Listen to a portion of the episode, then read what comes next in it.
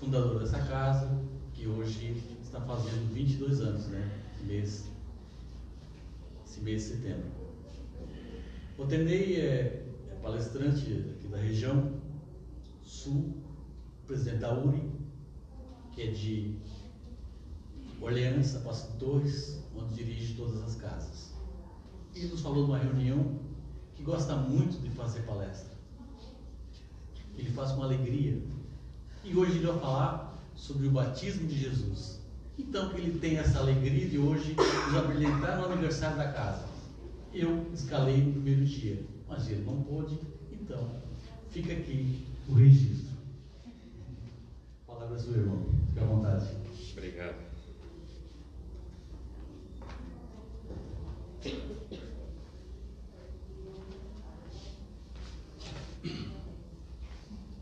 Boa noite, meus irmãos irmãs. É muito bom estar aqui, muito agradável. Ah, na verdade, até foi bom, né? Porque a inauguração foi o Sidney, né? Nada melhor do que o Sidney para fazer a inauguração de uma casa. Profundo conhecedor e aplicador da doutrina. A nossa proposta hoje é fazer com vocês uma reflexão, como está colocado ali, sobre o batismo de Jesus. Mas eu não vou me reportar ao batismo de Jesus no sentido tradicional da expressão. Eu vou me apoiar no Novo Testamento, traduzido pelo Haroldo Dutra Dias, Mateus, capítulo 3, versículos 11 até 17, se não me falha a memória. Mas eu quero fazer primeiro algumas pontuações que são necessárias. Primeira pontuação necessária. Vamos abstrair a ideia de que o batismo é uma criação das religiões. O batismo é anterior às religiões. O batismo, a ideia de batismo, o ritual do batismo, ele remonta a sete mil anos, contando evidentemente os nossos dois mil anos. Portanto, coisa de cinco mil anos antes de Cristo. A maioria das civilizações e das culturas ah, egípcias, gregas, hindus adotavam o ritual do batismo. E o que representa o ritual do batismo? Como o nome sugere, e nós incorporamos isso, porque às vezes nós mesmos usamos a expressão sujeito passou por uma prova de fogo, sujeito passou por um batismo de fogo. O batismo se traduz numa proposta de transformação. Em regra, nas sociedades, como eu disse, longevas, sociedades de 5 mil anos atrás, o batismo se traduzia naquele momento em que você se sentia pronto, se sentia pronta, oi Gisele, se sentia pronta para realizar um ato ou se sentia qualificado para um novo patamar na sua existência ou numa atividade e, portanto, você ia para um ritual de batismo, certo? Portanto, esqueçam a ideia de que o batismo está associado às religiões. É claro que para nós, vindo de agora, o batismo está profundamente linkado, linkado, ligado às religiões, notadamente as religiões católicas e protestantes.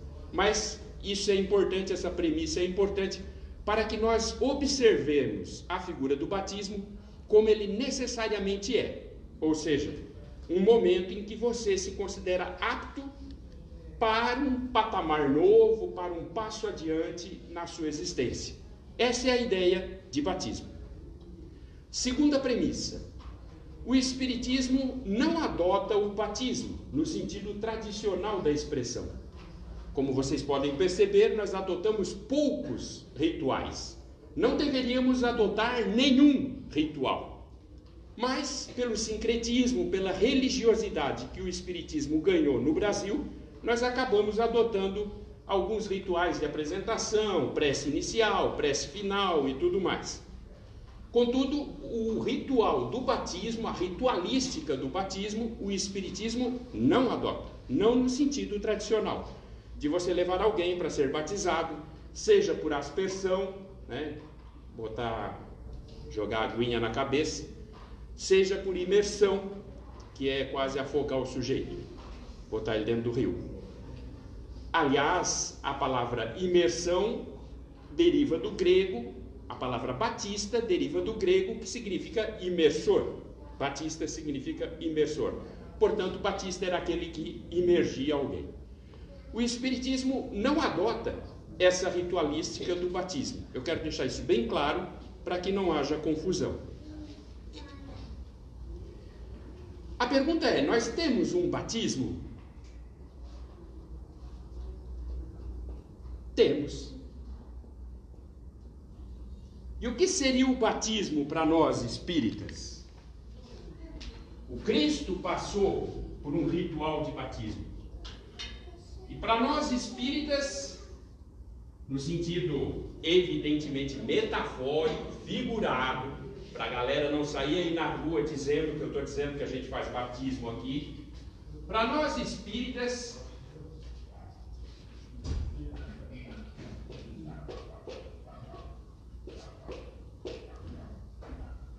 a reencarnação é um batismo. A reencarnação é aquele instante em que você arregaça as mangas no mundo espiritual e você diz assim: estou pronto, agora é comigo. E aí você vem. O processo reencarnatório é quando o espírito, no mundo espiritual, de regra, no mundo espiritual, o espírito se sente qualificado para um novo projeto se sente pronto para se pôr à prova em relação a determinadas virtudes ou a determinadas dificuldades. Literalmente, o processo reencarnatório é um batismo constante para que o espírito aperfeiçoe as suas qualidades, as suas virtudes e supere as suas dificuldades, o que nós chamamos de vícios. Daí que me afigura bastante estranho que a gente maldita. Isso aqui tem rodinha? Tem. Legal. Daí que minha figura é bastante estranha. Trava também. Hã? Trava também. Tem trava, tem tudo. Que nós maldigamos as dificuldades. Que nós encaremos as dificuldades, as dores, as adversidades, os conflitos relacionais, como algo que atravanca a tua existência, quando em verdade eles servem é para você medir a qualidade da tua existência. Por isso você se propôs ao batismo da reencarnação.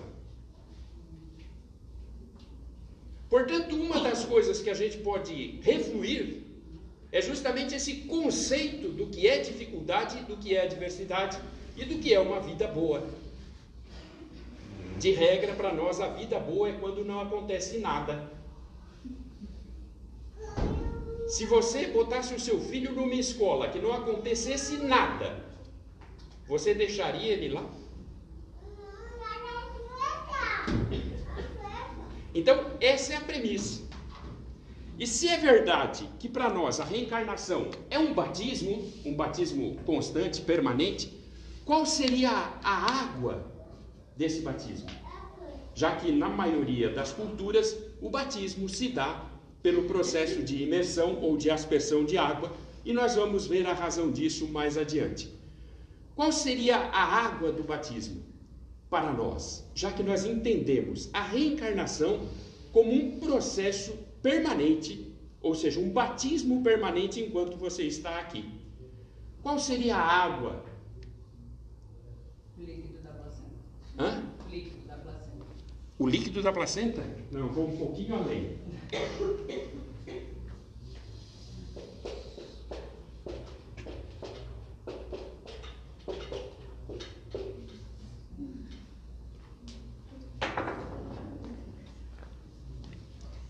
Essa é a água do batismo. Pode desistir. Qual é a idade da filha? Uma ideia. Como é o nome dela? Letícia. Letícia. Bonito nome. Se nós estivermos perfeitamente aparelhados, perfeitamente cientes de quem nós somos, ciente do nosso volume, da nossa densidade, das nossas capacidades, das nossas fragilidades, nós seremos bons lutadores na existência. Imagina a Letícia aparelhada, perfeitamente aparelhada para a vida. Daqui 15 anos a Letícia vai ter 16. Vai ser uma criança. E vão ter passado 15 anos. Portanto, se tem algo que nós podemos fazer para que aqueles que aqui chegam possam ter as condições mais adequadas possíveis para essa enorme prova de batismo de fogo, que é superar as dificuldades, e cada um de nós sabe o grau de dificuldade que tem dentro de si. E cada um de nós sabe os demônios que carrega dentro de si. E cada um de nós sabe as razões pelas quais esses demônios continuam sendo alimentados dentro de si.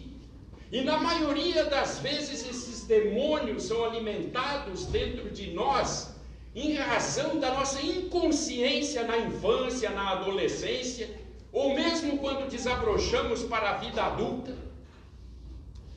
O que fez de nós seres extremamente traumatizados.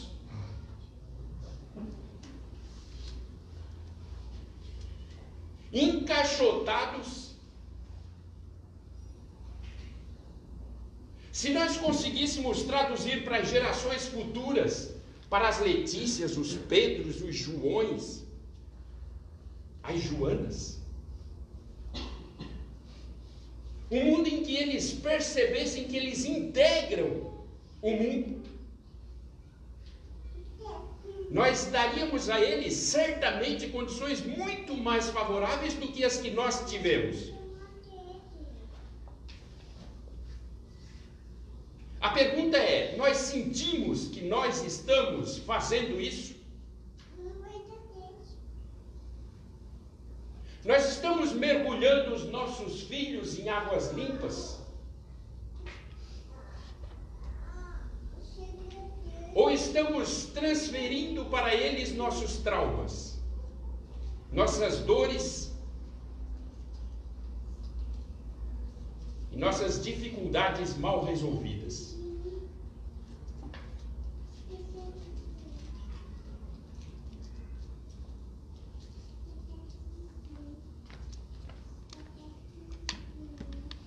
No capítulo 3, eu vou usar o Evangelho de Mateus. Portanto, já esclarecido essas duas premissas, o Espiritismo não adota o ritual do batismo, mas o Espiritismo insere o processo reencarnatório como um batismo permanente para o Espírito. Daí que o Espírito deve aproveitar até o último suspiro da existência. Se você tiver 82 anos e der vontade de aprender grego, aprenda. Se aproprie da existência. Limpe a água que há dentro de você. Porque ela vira limpa na próxima existência. Ou um pouco mais limpa na próxima existência. E aí vamos nós para o capítulo 3, versículo 11, quando João Batista descreve Jesus.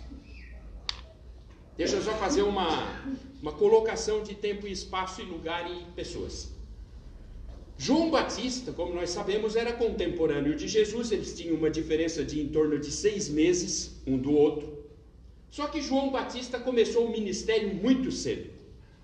E portanto já era um cara reconhecidíssimo, era um cara famoso, tinha seguidores. A galera ia tudo lá para o Rio Jordão para ver quem estava se batizando. Todo mundo queria assistir o ato de batismo.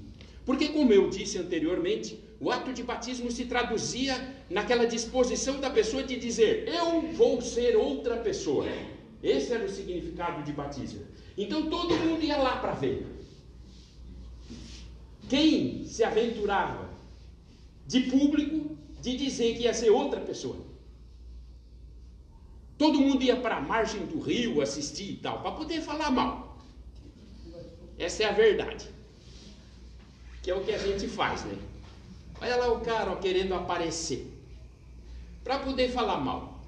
E aí a galera enchia, vinha gente de Jerusalém, vinha gente do Líbano, vinha gente do norte da Galileia, que ia dar na Síria, vinha gente de tudo quanto é lugar, para assistir esse momento crucial.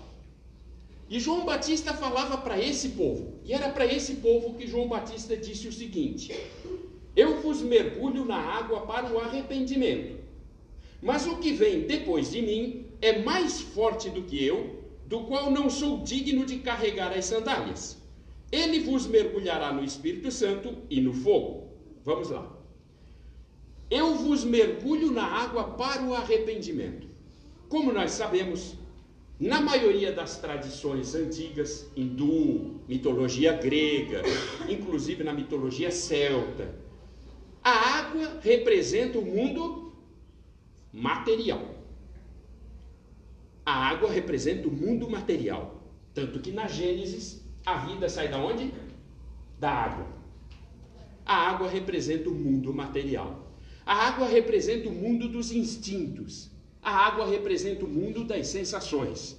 Portanto, quando ele diz, eu vos mergulho na água, ele está dizendo que ele representa o mundo material. João Batista fala para o mundo material.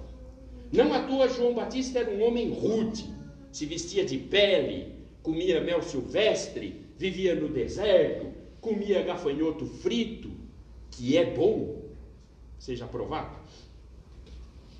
Enfim, ele era um homem rude, ele era um homem que se dirigia às outras pessoas falando assim: arrependei-vos, raça de víboras.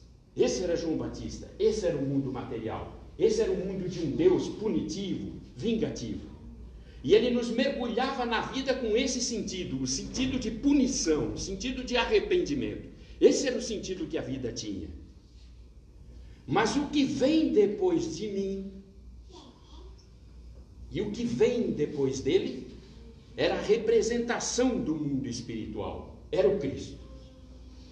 A representação de um mundo mais acolhedor, de um mundo mais diversificado, de um mundo mais amorável, de um mundo mais inteligente. Esse era o Cristo. É bem mais forte do que eu, e é verdade. Todos nós, quase que diariamente, temos a experiência de perceber que o mundo mental, o mundo espiritual é muito mais forte que o mundo material. Quem já não teve a experiência de estar sentado num sofá de 7 metros, numa sala de 92 metros quadrados, em frente a uma lareira de mármore, com um quadro de 45 mil reais sobre a lareira, um tapete persa de 112 mil reais, e chorando miseravelmente.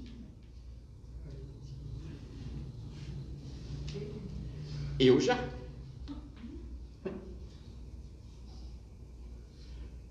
Eu sei que vocês devem estar pensando assim, ó, bah, o cara tem um quadro de 45 mil reais. Ninguém pensa assim, ó, por que será que ele estava chorando?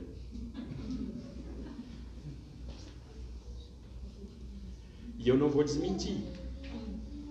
Mas eu não tenho tá, um quadro de 45 mil reais. Todos nós passamos pela experiência de estarmos relativamente estáveis materialmente, de estarmos relativamente saudáveis fisicamente, mas estarmos acabrunhados, arrasados, emocional ou espiritualmente. Daí que as pessoas, mesmo nas melhores condições físicas e materiais, suicidam, se deprimem e desistem da vida. Portanto, há uma prova contundente de que o mundo mental, o mundo material, o mundo espiritual, ele é muito mais poderoso que o mundo material. Contudo, nós insistimos em botar todas as nossas fichas no mundo material. Na hora em que você tem que fazer escolhas realmente difíceis que vão te trazer prejuízo, você faz a opção por garantir um mundo material.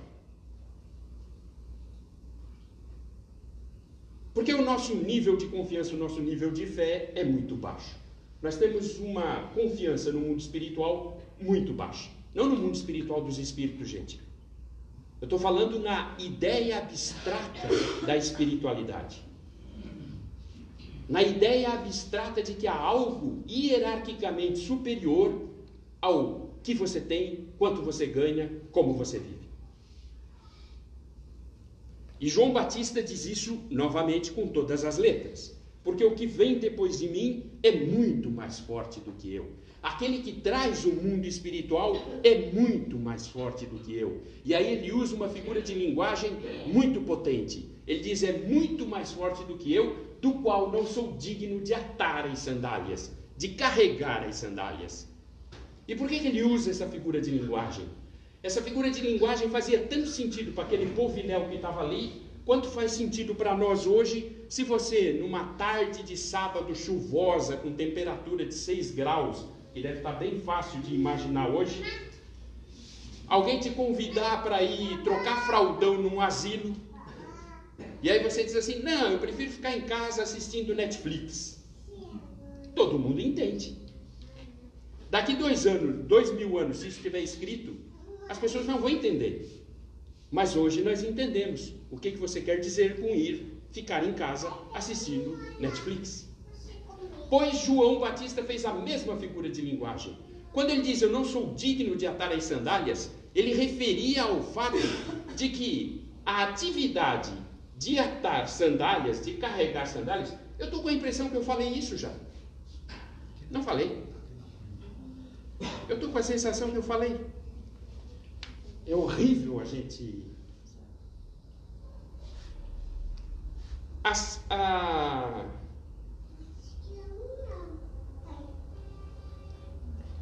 Atar as sandálias era a responsabilidade do escravo mais inoperante, o escravo mais tanso, o escravo mais incompetente. Eles davam para ele a função de carregar as sandálias do seu amo, carregar as sandálias do seu mestre, de amarrar e desamarrar as sandálias do seu mestre. Essa era a função do escravo mais inoperante.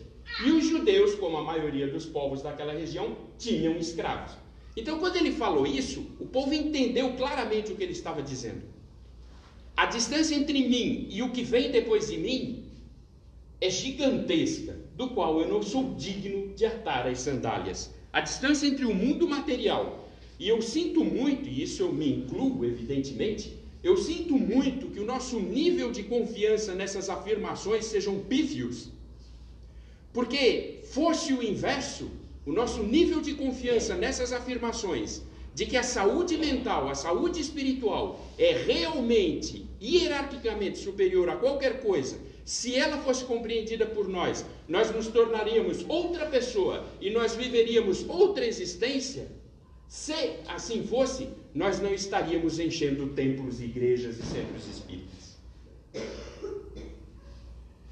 Nós teríamos uma vida bem mais produtiva. Nós teríamos uma existência bem mais vertical.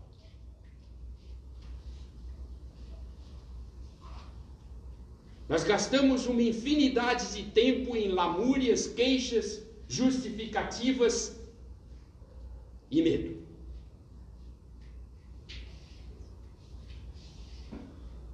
E isso é um exercício pessoal.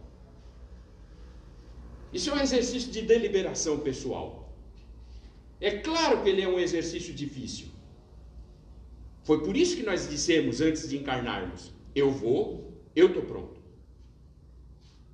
E aí ele segue dizendo assim: a pá, lá no versículo 12: a pá está na sua mão, limpará sua eira, recolherá seu trigo no celeiro, mas queimará a palha com fogo inextinguível. Primeiro, quando João Batista usa essa figura, a paz está na sua mão, ele passa que tipo de imagem, que tipo de sentido para a mensagem? Ele passa sentido de urgência. Quem tem que fazer a tarefa já está pronto para a tarefa, já está com a pá na mão para fazer a tarefa. Ele não diz assim, e aquele que virá depois de mim vai montar um comitê vai fazer um cronograma de trabalho.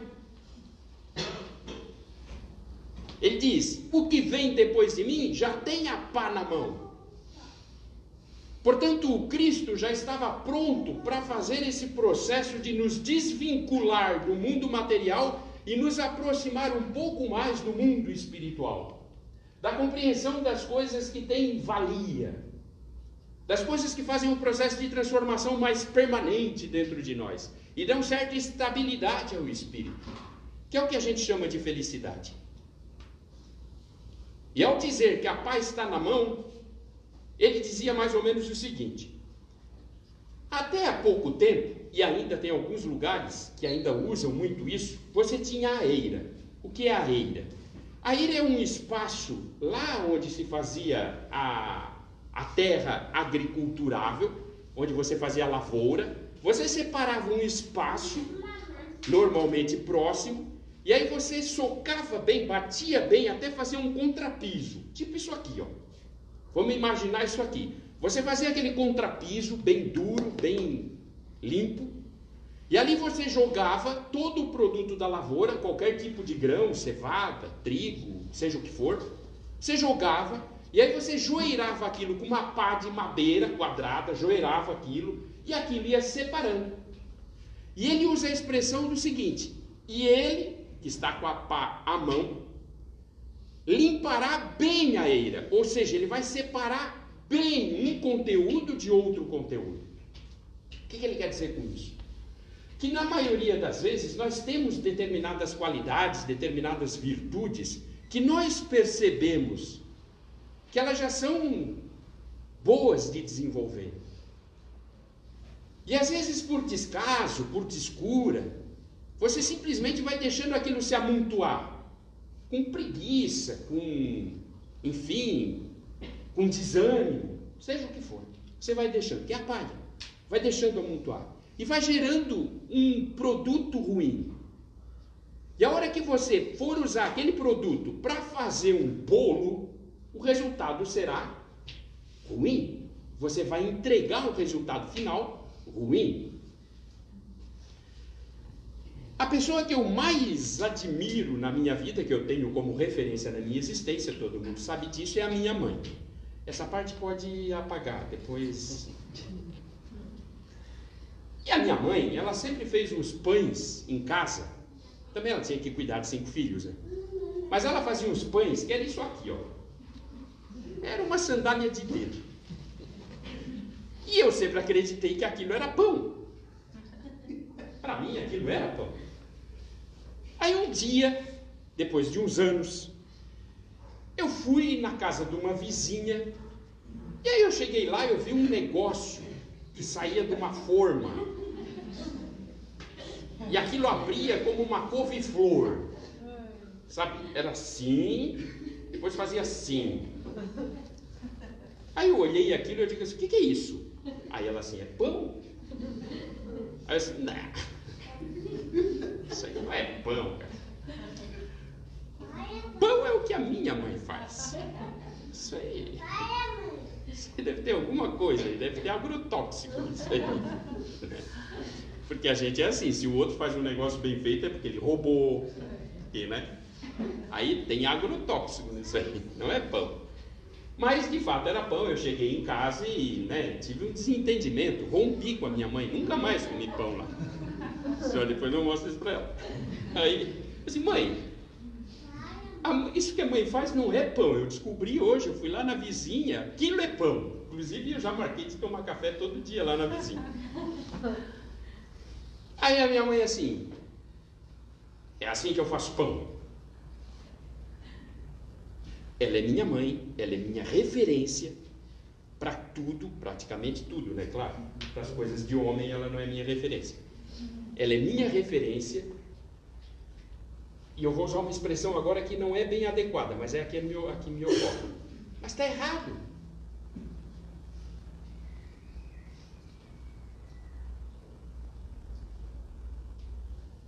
E nós tendemos a usar esse artifício. Eu sou assim. Você veio para cá para deixar de ser assim. E você identifica muito claramente desde pequenininho. Desde pequenininho. Você identifica muito claramente determinadas qualidades que o espírito tem e determinados defeitos.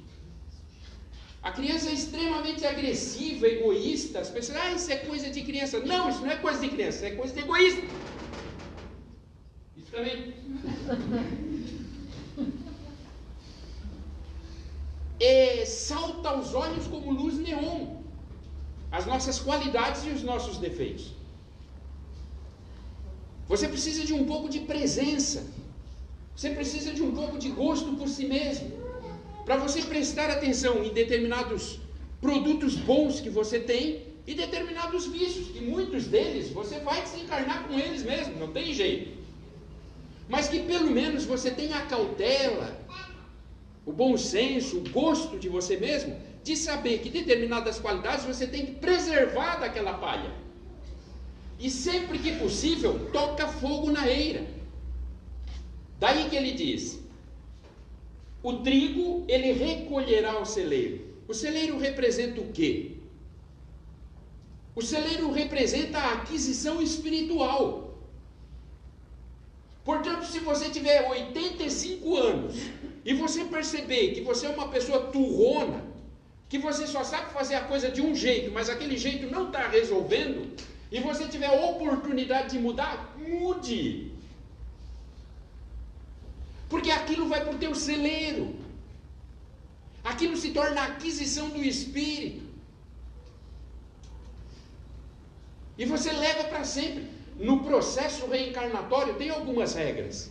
Por exemplo, você pode vir numa outra encarnação com uma certa obliteração da inteligência, com alguns rompimentos de tecidos ou partes físicas, com dificuldades na evolução material, mas as qualidades, as chamadas virtudes do espírito, essa não tem como diminuir.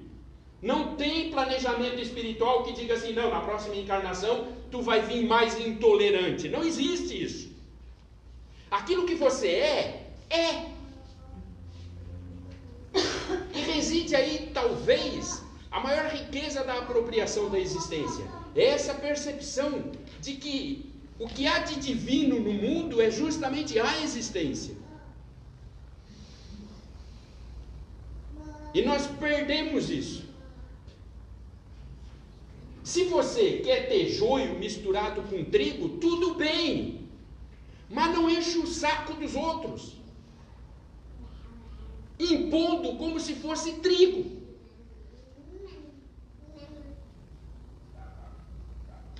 A questão não é eu dizer que eu tenho o direito de ficar com joio e trigo misturado. A questão é quando eu misturo joio com trigo, coloco o produto e insisto que é trigo.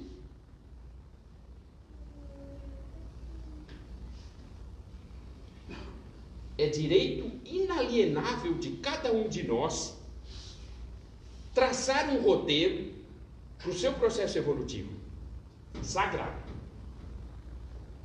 Mas você tem que estar constantemente conversando com você para identificar em que ponto aquilo está se tornando apropriado para o teu processo de desenvolvimento. Por isso ele finaliza dizendo assim: seu trigo no celeiro, mas queimará a palha com fogo inextinguível. E aqui eu gostaria de fazer a seguinte reflexão. Sabem o que, que o católico e o protestante leem quando ele lê fogo inextinguível? Eles leem? Inferno. Aí nós espíritas, fazendo exercício de interpretação, lemos o quê? Que o fogo inextinguível é aquele que está permanentemente aceso para o teu processo de transformação. Porque lembre-se, se a água representa o mundo material, o fogo representa a transformação na mitologia. Portanto, Quando ele diz que há um fogo inextinguível, você está sempre apto a um processo de transformação, porque o fogo está à sua disposição permanentemente. E o que isso pode ser entendido, interpretado?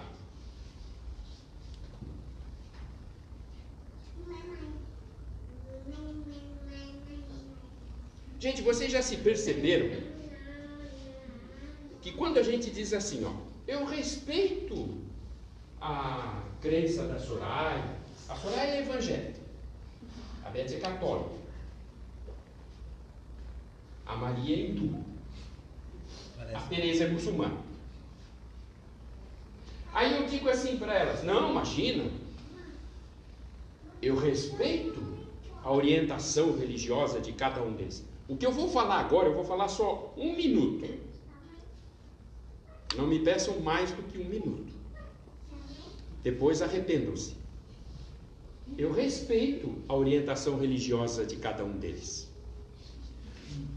Quando você diz que você respeita algo que é diferente, seja da sua crença, seja do seu intelecto, seja da sua compreensão, quando você diz que respeita, você entende que você está dizendo que, portanto, aquilo pode ser verdade?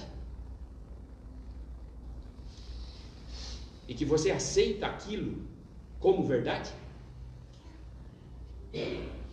Porque se você diz que respeita, respeito a Soraya evangélica, respeito a Beth católica, a Maria hindu, a Teresa muçulmana, mas Nós espíritas é que sabemos como funcionam as coisas. Isso não é respeito, isso é comiseração. É quando eu digo que eu convivo com eles, mas a verdade está comigo. Vocês entendem isso? Respeito é quando você admite que a crença dela pode ser verdadeira. Portanto, quando eu digo que eu respeito o católico, respeito o muçulmano, respeito o evangélico, eu estou dizendo implicitamente que eu creio que a crença dele pode ser verdadeira e os resultados da crença dele podem ser verdadeiros.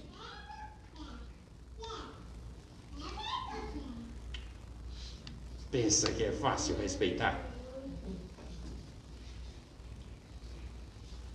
Agora a gente deixa isso para um outro dia.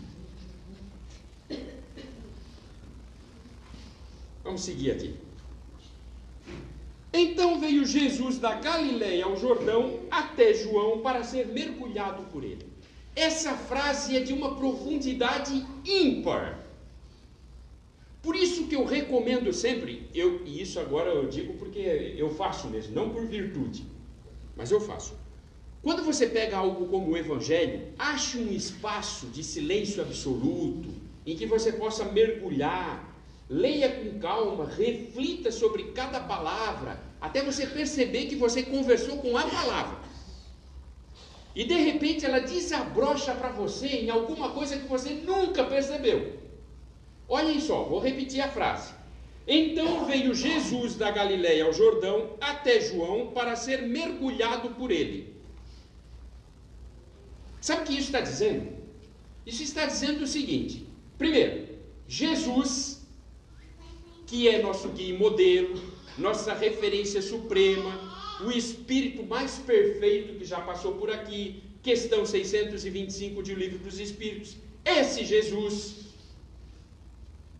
que foi o criador do orbe no sentido material, esse Jesus vem até João. João representa o mundo material para ser mergulhado por ele.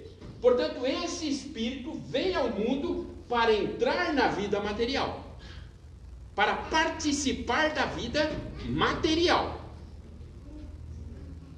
E ao fazer isso, durante o processo de encarnação de Jesus no mundo material, diversas vezes ele dá demonstração de profundo respeito e de vivência integral das consequências da vida material. Jesus vivia em prece, orava aqui, orava ali, orava lá, o tempo inteiro estava em prece, demonstrando que ele tinha plena ciência de como o mundo material interfere no nosso processo decisório. Jesus, por um hiato, ele chegou ao Criador e disse para ele lá no Tabor: Senhor, se possível, eu não gostaria de passar por isso. Demonstrando que nós, no exercício da vida, temos sim temores em relação às coisas que nós temos que fazer. Jesus conviveu com a adversidade, Jesus sentiu dores atrozes físicas, e logo após o processo de tortura e de crucificação, numa demonstração de saúde emocional, saúde espiritual, de clareza e limpeza espiritual, ele perdoa todos os seus agressores, e Jesus faz tudo isso mergulhado na vida material. Portanto, essa frase indica o quê? Essa frase indica que Jesus está passando para nós a mensagem de que o divino não é ele. O divino é a vida. Percebe? E Jesus vem para ser mergulhado por João e passa por todas as experiências da vida material. Portanto, quem é divino é a vida, é a existência. E aí, o que, que nós fizemos rapidinho para criarmos uma zona de conforto? Invertemos. Ora, se Jesus considera a vida divina, então nós deveríamos gastar, modo de dizer, ou utilizar todos os nossos esforços, toda a nossa inteligência para essa arte sacra da existência. E, portanto, deveríamos dar todo o nosso empenho aos atos da vida. Mas acontece que os atos da vida demandam esforço, demandam coragem, demandam decisão, demandam assumir responsabilidade, demandam se responsabilizar pelas consequências, demandam um monte de coisas. E aí o que, que nós fizemos? Genialmente o que nós fizemos? Invertemos. Deificamos Jesus. Transformamos Jesus num Deus, inclusive nós espíritas. Transformamos Jesus em Deus. Porque para nós Jesus é Deus. Está ali que Jesus não é Deus. E eu quero deixar bem claro: Jesus não é Deus.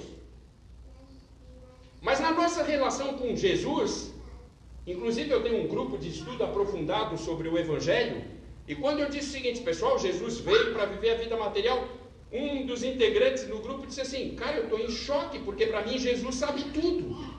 Eu assim, o nome disso é onisciência. E sabe a quem pertence o atributo da onisciência? A Deus. Mas por que, que nós invertemos e convertemos Jesus em Deus? Claro, gente! Porque cada vez que você recusa a aplicação daquilo que ele viveu, você usa que argumento? Mas ele era Jesus.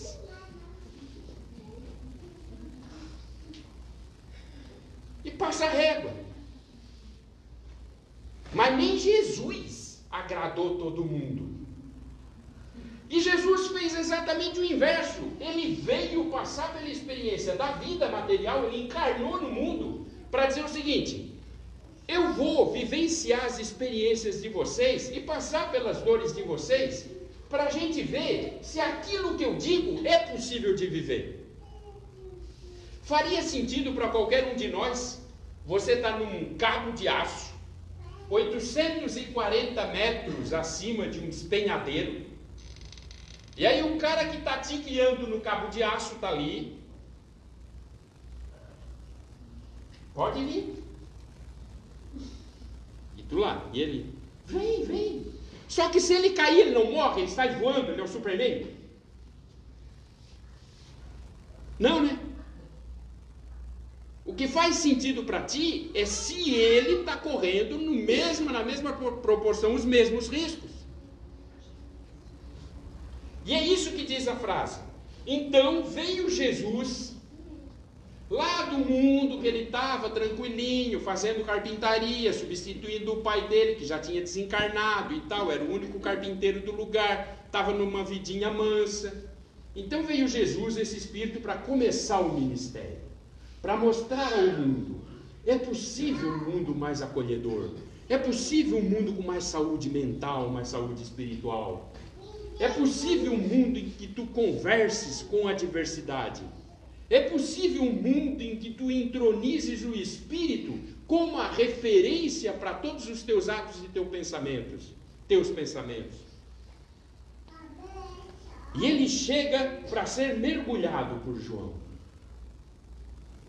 Então o imperioso seria nós resgatarmos essa ideia desse Cristo enorme, gigantesco, que vem ao mundo material e nos dá a experiência vívida de que o sagrado é a existência. E é a ela que nós devemos nos reportar. É claro que você vai fazer prece, tem que fazer prece todo dia. Ele fazia prece constantemente. Mas divinize a sua existência. E aí ele segue dizendo: João, porém, o dissuadia, dizendo: Eu é que tenho necessidade de ser mergulhado por ti, e tu vens a mim? Notem, quando João tenta dissuadir Jesus, João recusa a Jesus o batismo. João diz assim: Não, peraí, eu sou insignificante. E tu vais vir a mim para ser batizado? Tu que és o superior e tal. E o ato de dissuadir, o ato de recusar, o ato de dizer não, era uma formalidade muito sagrada para o judeu. Nós temos que lembrar que o povo judeu era um povo extremamente formal. Os judeus tinham entre 613 e 619 mandamentos.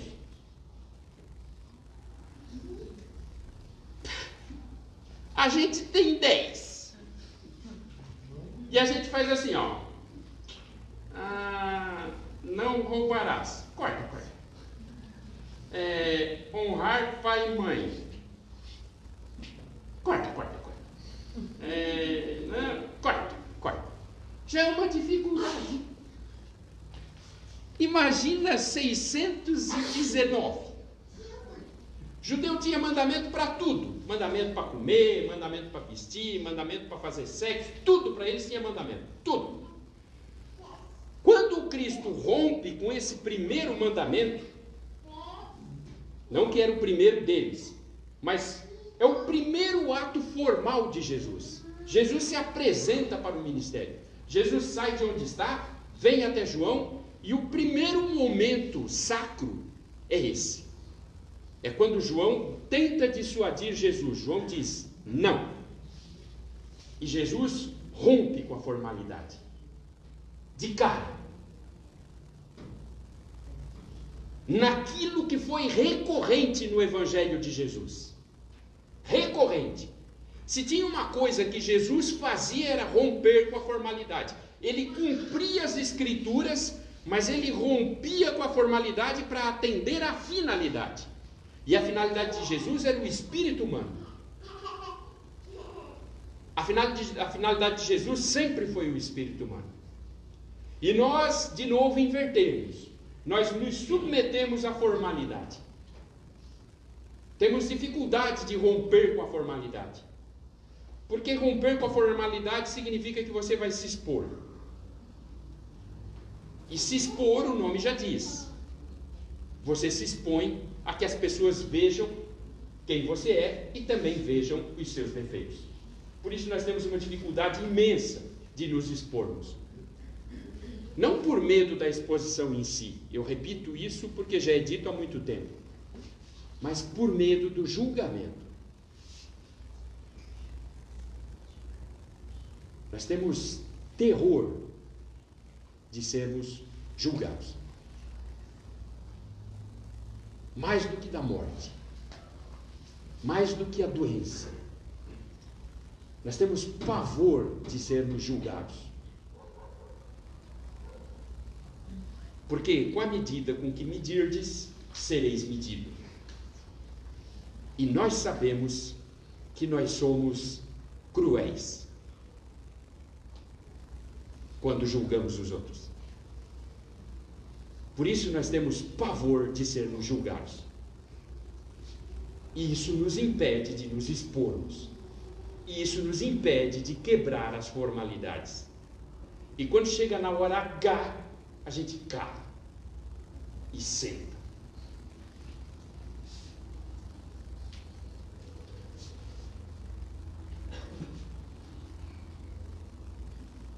Viver uma vida autêntica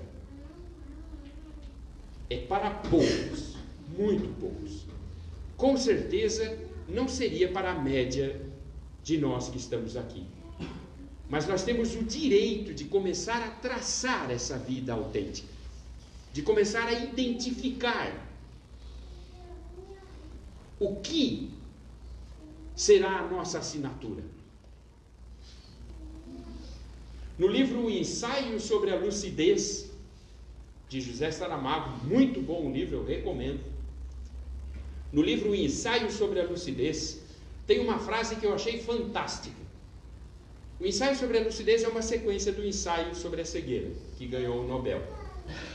E no ensaio sobre a lucidez, em determinado momento, uma personagem diz assim: Eu quero terminar a minha existência de modo que, quando eu olhe para trás, eu não fique perguntando: quem assinou isso em meu nome? O nome que está ali é o teu. Mas quem colocou a assinatura no teu lugar? Tu anda dando procuração?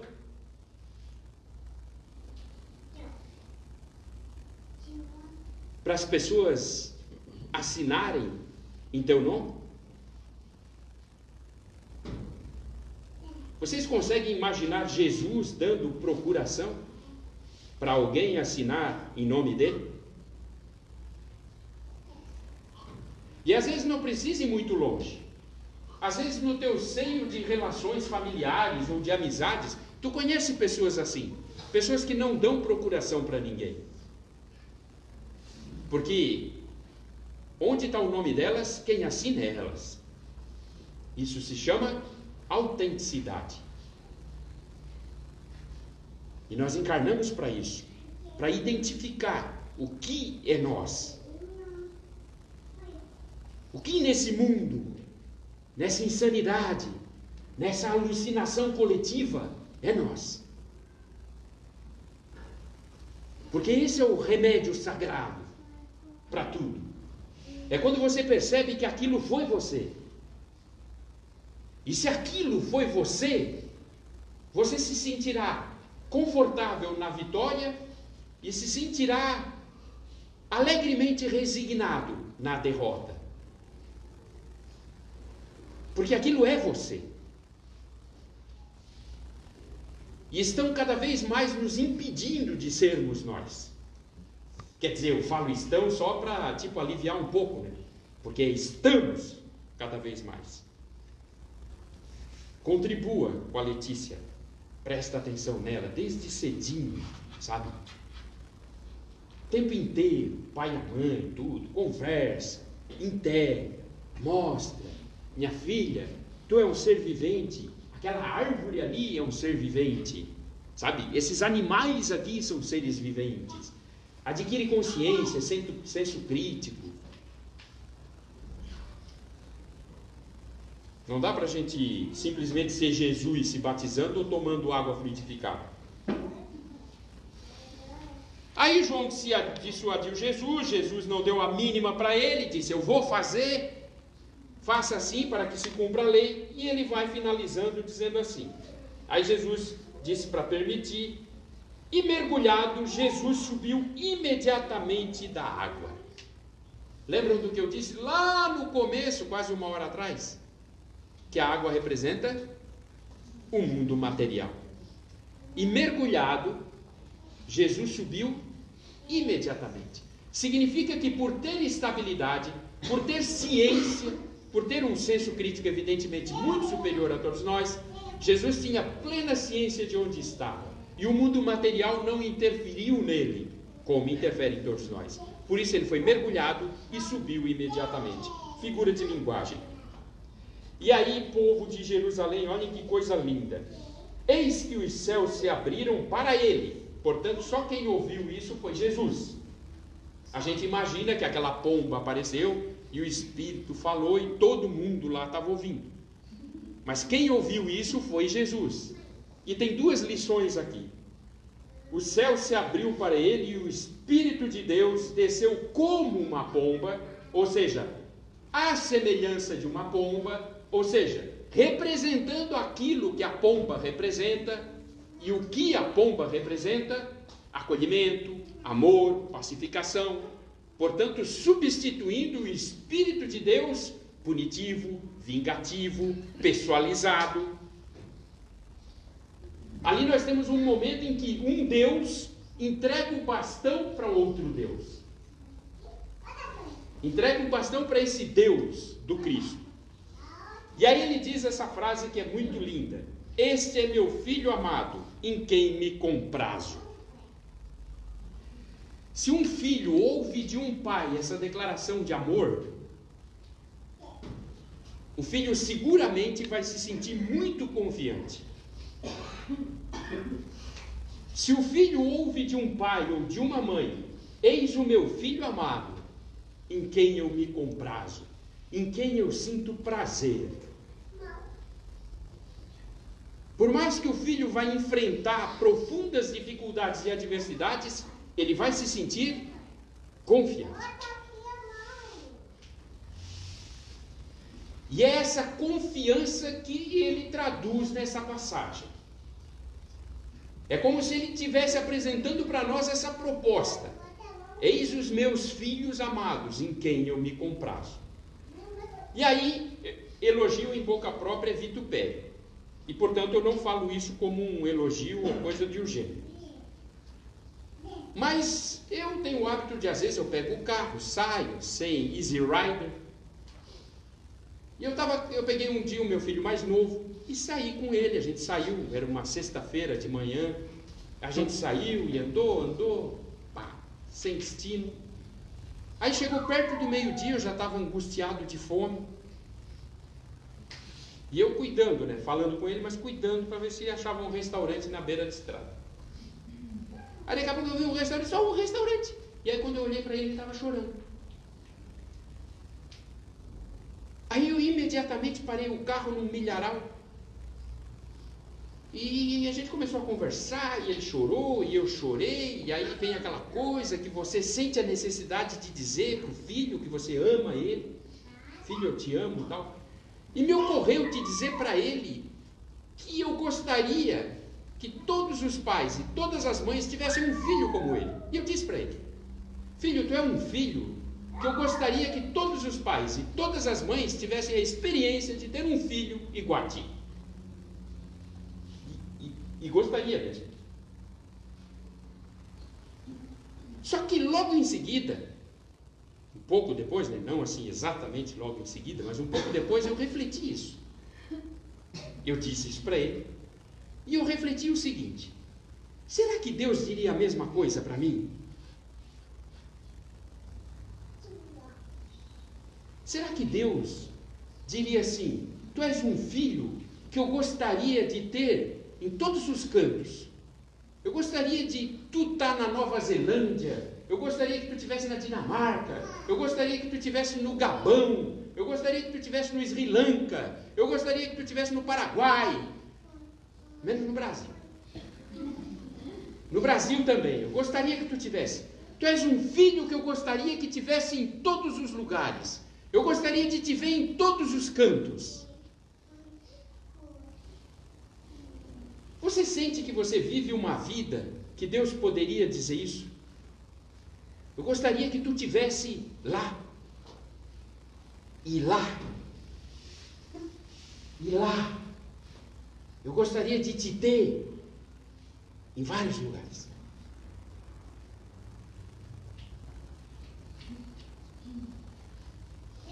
Que assim seja.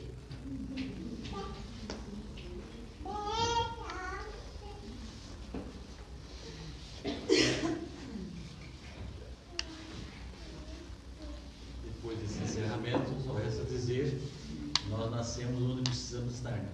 Com certeza. Com as pessoas. Vai, mas demora. Hã? Vai, vai demora. Vai demora. Então, vamos agradecer nosso irmão Valdemir por essa bela explanação. Fez nós refletirmos esse momento tão belo, tão preciso, né? Puxão de orelha. E que possamos levar essa vida caminho, buscando esse esclarecimento a cada oportunidade. Então, passamos agora para a segunda parte dos trabalhos.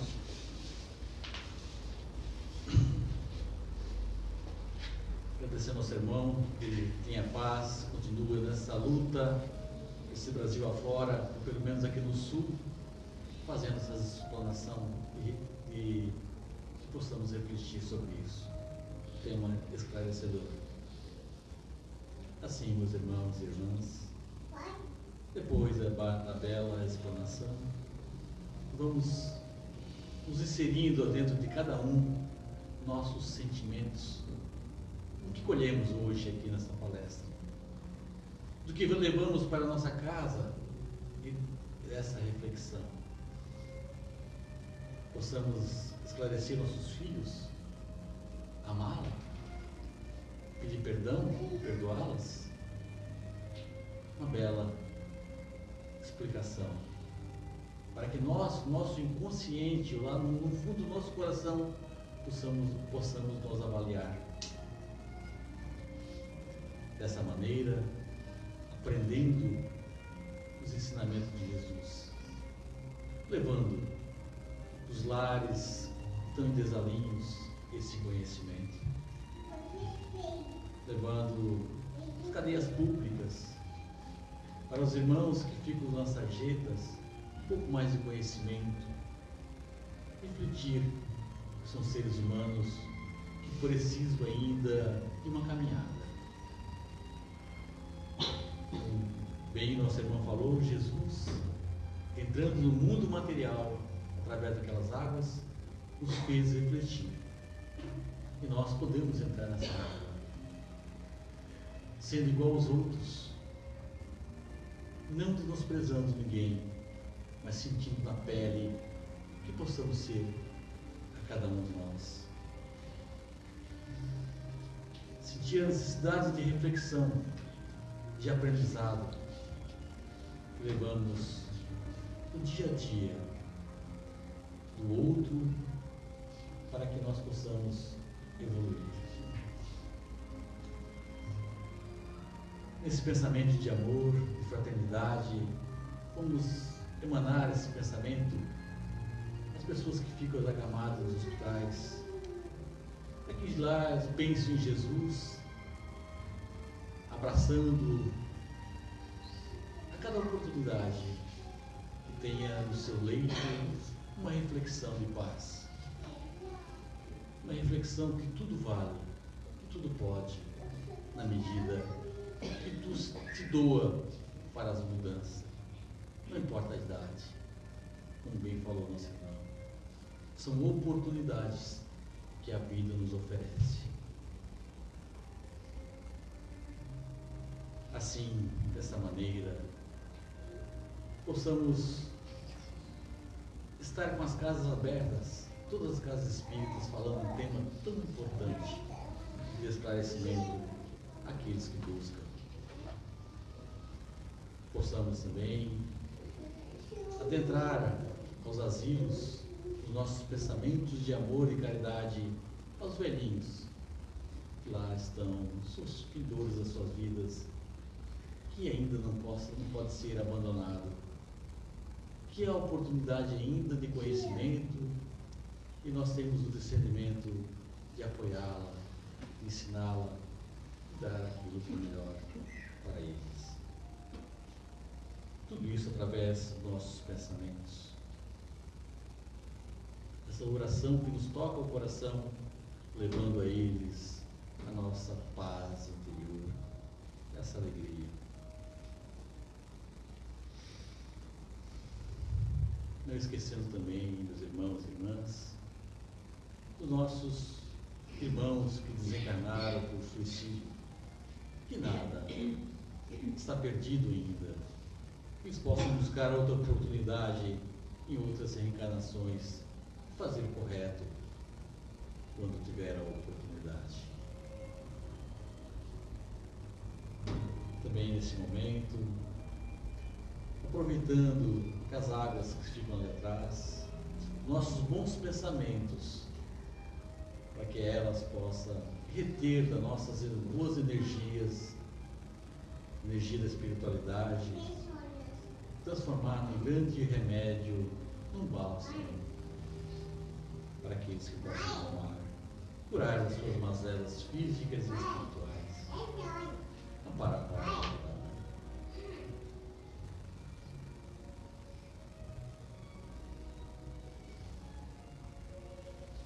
Nesse momento, pelo fato do tempo, o passe hoje é coletivo. Então, aproveitar esse momento de relaxamento, buscar o pensamento em Deus, em Jesus, no amor de Jesus, o amor incondicional que Ele tem por cada filho. E sentirmos assim aliviados. Através da espiritualidade que nos está derramando agora pétalas de rosas em direção a nossos pensamentos, sentimento nobre da espiritualidade, que a cada oportunidade agrada seu filho, perdoa, enfim, derrama sobre nós tudo aquilo que precisamos nesse passe que entra na corrente sanguínea, todos os nossos pensamentos amorosos possam nos dar força para encarar a jornada e seguir a vida buscando o esclarecimento.